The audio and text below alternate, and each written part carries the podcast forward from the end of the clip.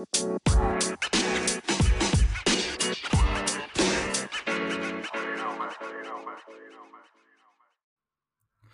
い。それでは皆さん、こんにちは。クジラ岡です。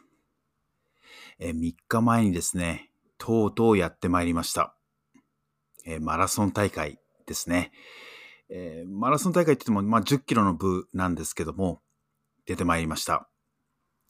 えそして結果的にですね、なんとか完走もしてまいりました。はい。まあ、この間もですね、何回かに分けて、えそのマラソン大会への準備をしてるよとジョギングし始めたよっていうことを何度かこのポッドキャストでも話してきたんですけども、まあ、とうとうその日を迎えたということですね。で、結果10キロで、えー、1時間15分ほどですかね。えー、その制限時間っていうのが80分、1時間20分だったんで、まあ、もともとの懸案事項として、その制限時間以内に走り切ることができるのかって、いや、多分無理かもしれないなっていうのが、非常にこう頭をもたげてたんですけども、まあ、なんとかかんとかできましたね。まあ、結果ですね、非常に楽しかったですよ。やってみるもんだなって思ったんですけども、まあ、当日はですね、非常に朝早かったんですけど、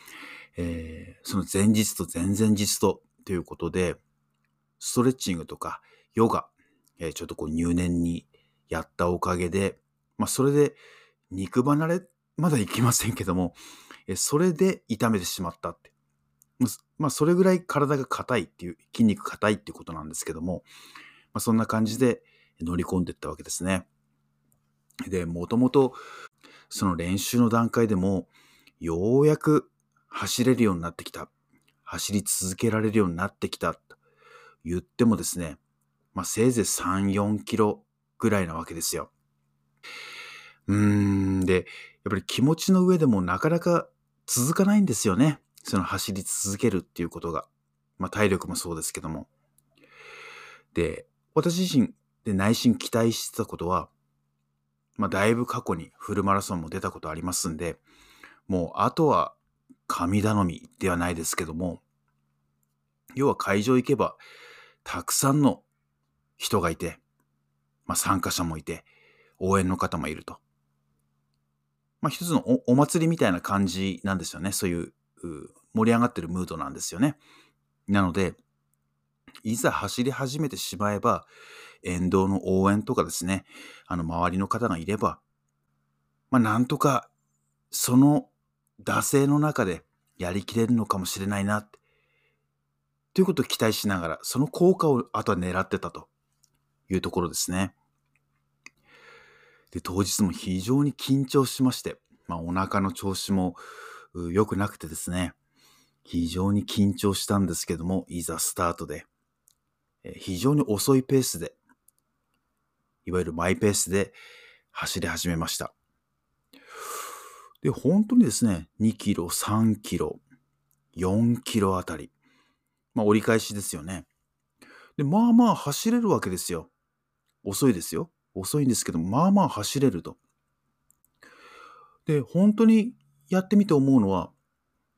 こう、周りの応援のおかげであったり、みんなが同じ、その走るって、ゴールに向かって走ってるっていう中にいては、結局、自分だけ歩くとかですね、自分だけ諦める、いうことは、その真逆の行動はしづらいわけですよ。だからそのノリとか惰性に任せて、えー、もう足も動いてると。うん。焦点が変わってしまってるわけですよね。で、まあ、とはいえ、えー、その折り返し、遠いなって、まだまだつかないのかなって。えー、だいぶ前にもうその友人は折り返して、えー、こっち来てますんで、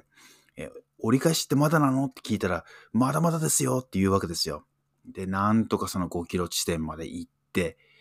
え、折り返して、まあその時点でもう飽き飽きしてるわけですよね。もうたくさんだと。でも止まるわけにもいかない。で、もうそろそろあと4キロなのかな。あと3キロぐらいなのかなって思いながらですね。で時計見ると、まだ少し余裕ありそうだったんですよね。で、その余裕と、時間の余裕と折り合いをつけながら、時に歩いたり、また走り出したり、時に歩いたり、また走り出したりっていう形で、まあ、なんとかなんとか最後の一直線まで行って、よし、ここまで来たなっていうことで、まあ、そこでも歩いたんですけども、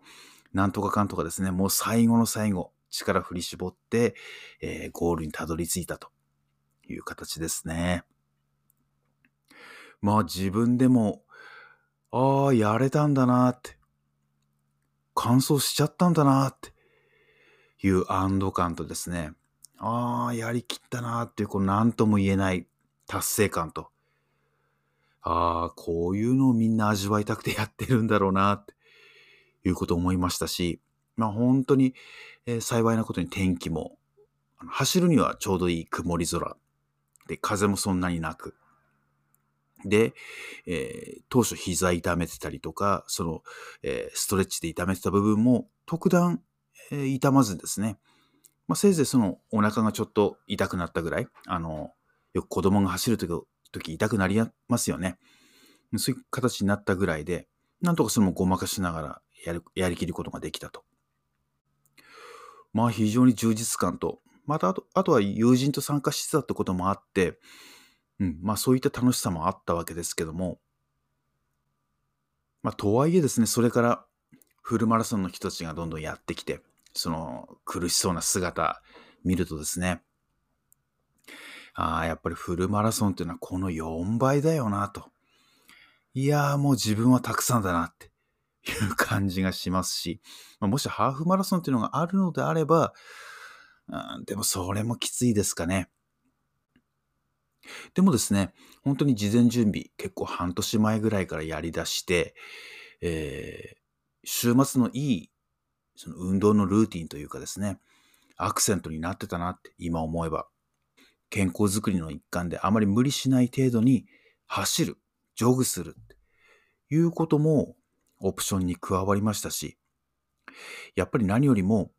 自分でもできるんだなっていうことと、やっぱりこうとかく仕事とかですね、えー、自分自身の、なんて言うんでしょう、何か目指すもの、目標に向かって、えー、何かこう学ぶだったりとかいうのも、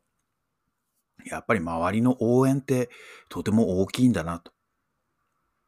応援とかみんながそれをやってるっていう状態のその環境の中に身を置けば、うん、どういうわけかやってしまうもんだなっていうことをこの走るっていうことを通じて感じました。まあ、当日はですね、えー、その当日の10キロの参加者の印象は結構シニア層。